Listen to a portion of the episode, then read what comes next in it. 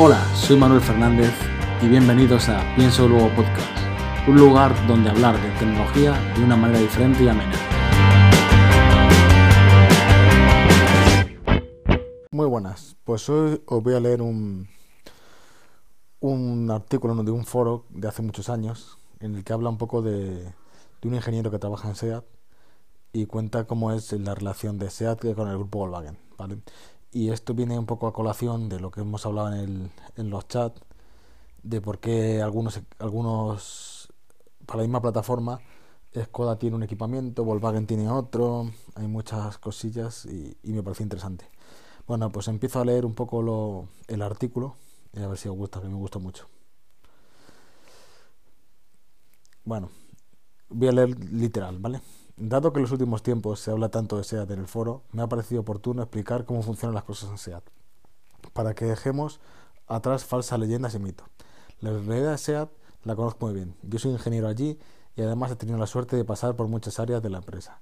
De modo que más allá de los conocimientos técnicos concretos, tengo una idea muy clara de la realidad de la marca. Así, pues os contaré cómo funcionan allí las cosas. Si a alguno le parece mentira lo que cuento, me dará igual. No perder el tiempo rebatiendo afirmaciones sin sentido yo estoy dentro y conozco cómo son las cosas y así las contaré. El que las quiera creer, estupendo, y el que no, que no lo haga. Creo que una buena manera de contarlo todo es siguiendo el ciclo de vida de cualquier producto de la marca. Los productos nacen en la mente del Worstan, dirección del consorcio. Esta gente no llega a la docena de personas. Deciden que SEAT, que hará un nuevo modelo con determinadas características globales. Estas decisiones caen sobre todo en tres personas. El Dr. Page, el presidente del Consejo de Vigilancia, aquí hago un paréntesis, este hombre ya no está, antiguo presidente del consorcio, Dr. Perstreet, otro alemán, y Dr. Winterkorn, presidente de Audi y presidente de SEAT. Bueno, eso, esto es antiguo y estas personas ya no están. El Winterkorn, este, el Dieselgate, eh, dimitió. Y ahora realmente no sé quién está en la cúpula de Volkswagen. Aquí la primera sorpresa. El presidente de SEAT en las escrituras no es Dr. Sell. Eh, bueno, que, lo que quieren decir aquí en este punto es que el presidente de SEAT eh, ni pincha ni corta en, la decisión de, tener nuevos modelos. Bueno, en esas tres personas son fundamentalmente las que definen el concepto de nuevo modelo que se lanzará a SEAT al mercado. A partir de ahí, las áreas se ponen a trabajar para el nuevo modelo. La primera es sobre todo comercial. Ella define las características que el mercado está buscando los coches de ese segmento y sin perder de vista las indicaciones del Borstat, bueno, del, del CEO, vamos a ponerlo en español, en inglés, define necesidades de como por ejemplo la, la modularidad, la personalización, el espacio para ocupantes, etcétera. Casi en paralelo, dos equipos de diseño empiezan a trabajar sobre un modelo. Uno hasta hace poco en Sitges. Ahora mudados al centro técnico de SEAT, donde están hacen, se hacen trabajo para todos los modelos del grupo y otros en Ingolstadt, la central de Audi. A partir de ahí se van presentando propuestas a la dirección, al principio en papel, y tras un primer filtro se hacen maquetas de 1 a 4. Y cuando ya quedan un par de modelos se hacen escala 1 a 1. Estas no son aún coches, no son un coche, son estatuas. Son único fin y visual. Estos modelos son aprobados en última instancia por las tres personas antes nombradas. Yo mismo les he visto en Barcelona, el centro técnico, entrando a una propuesta de modelo del nuevo Ibiza de 2008. Cualquier aprobación sobre el diseño la tiene que aprobar ellos. Da Silva o quien sea tiene poder de aconsejar, pero nada más.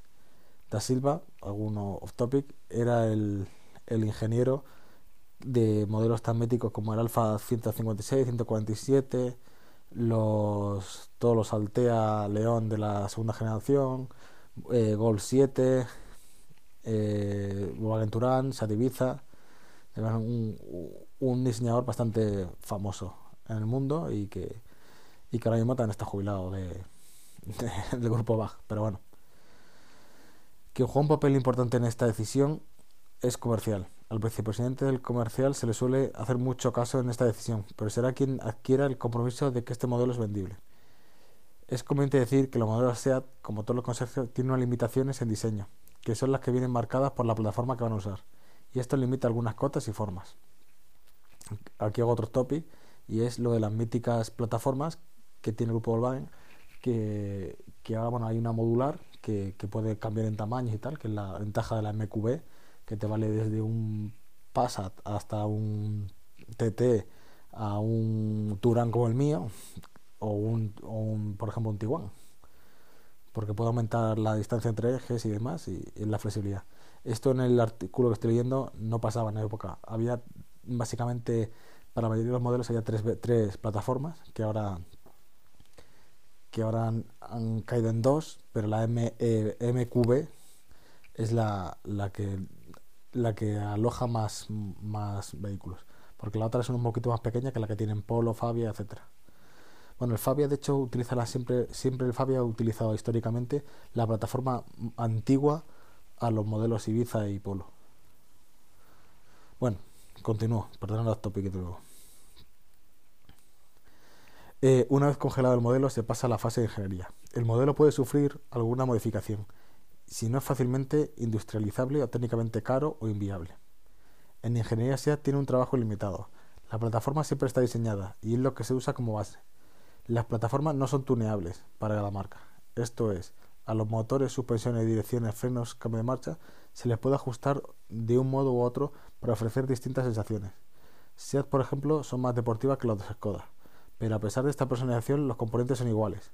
Cuando se habla de plataforma, por ejemplo la PQ35, para los actuales compactos del consorcio, se habla fundamentalmente de pisos, piezas estructurales, motores, ejes, delan ejes delantero y trasero, frenos, amortiguadores, columna de dirección, pasarruedas, algún montante, túneles, etc. Las piezas, insisto, son exactamente las mismas.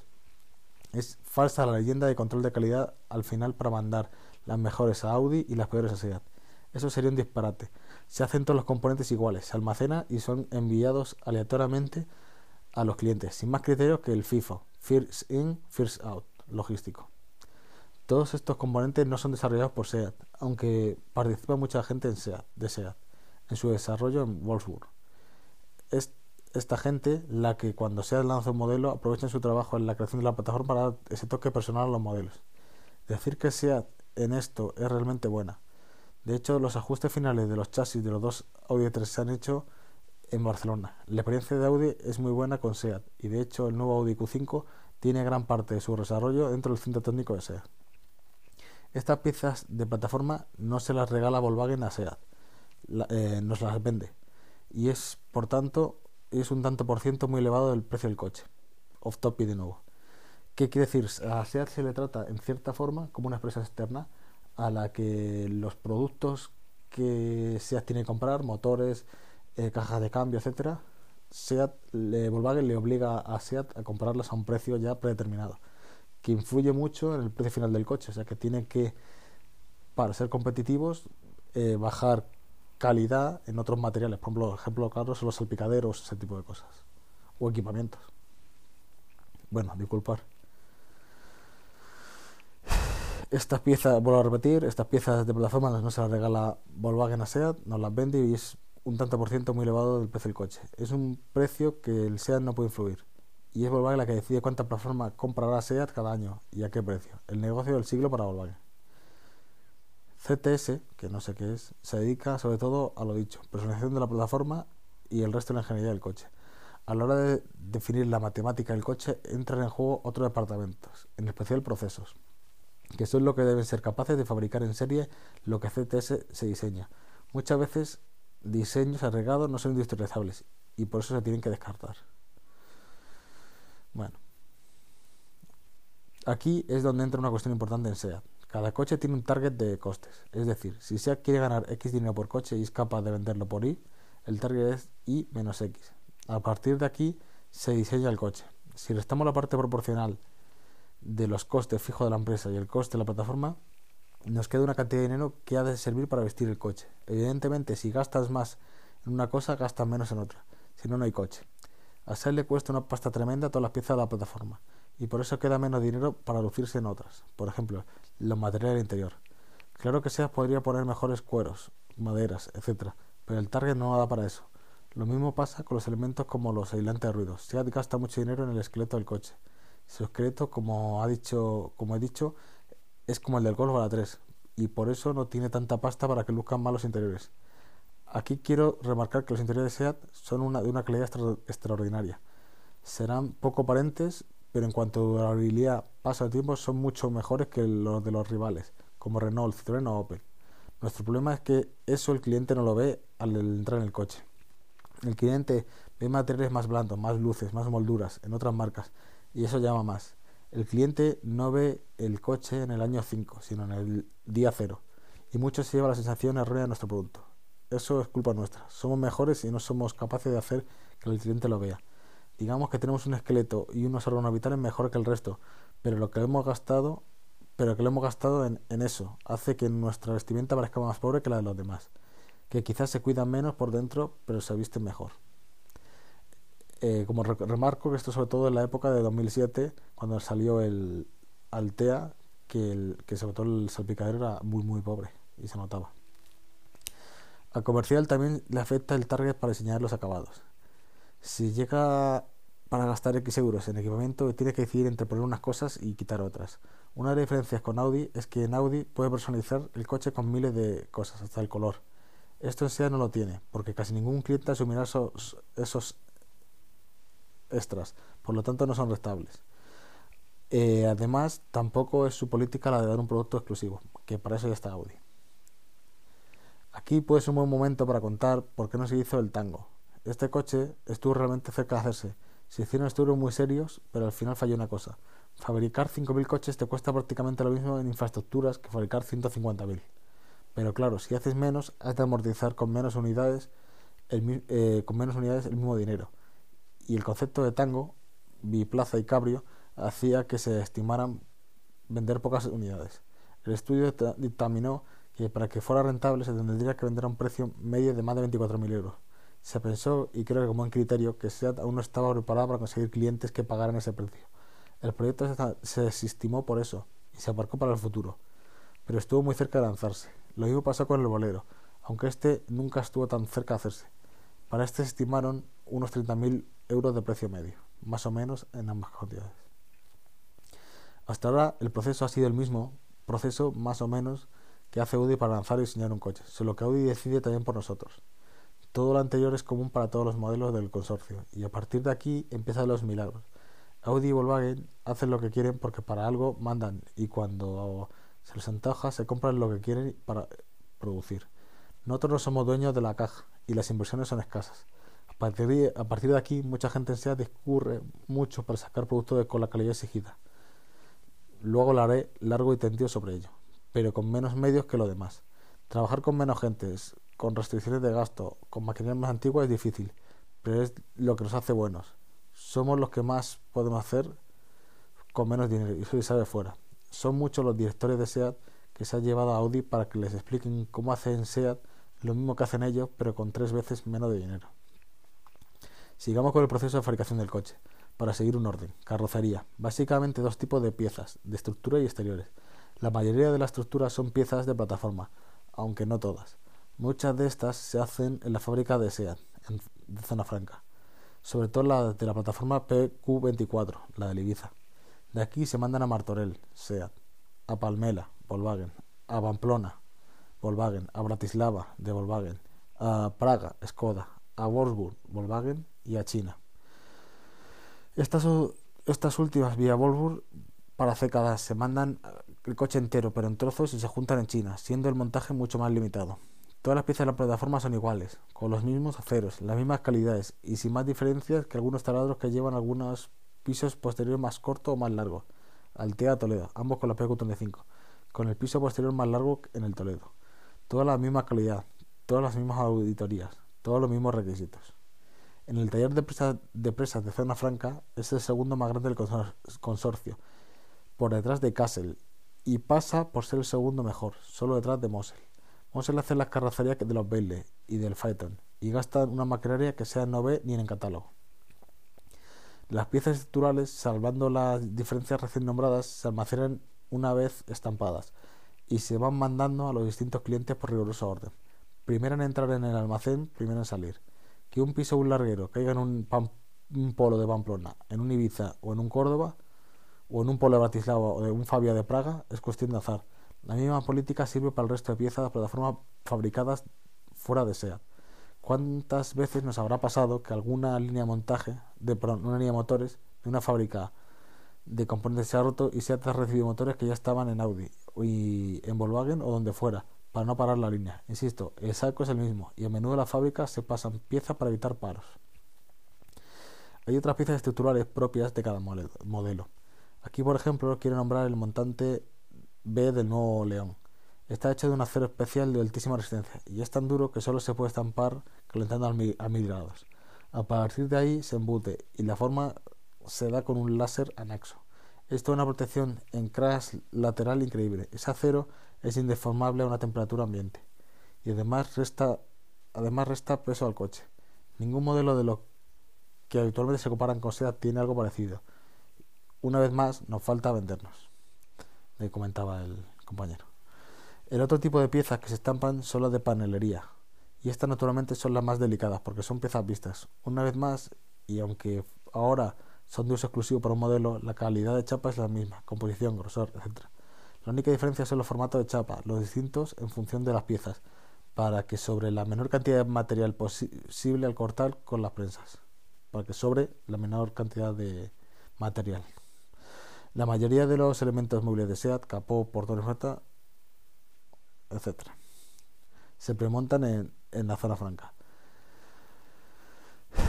MRT solo tiene tres líneas de prensas y se hacen las piezas más voluminosas, laterales, techos. Ahora será un momento para hablar de la calidad, pero haré más tarde un apartado exclusivo.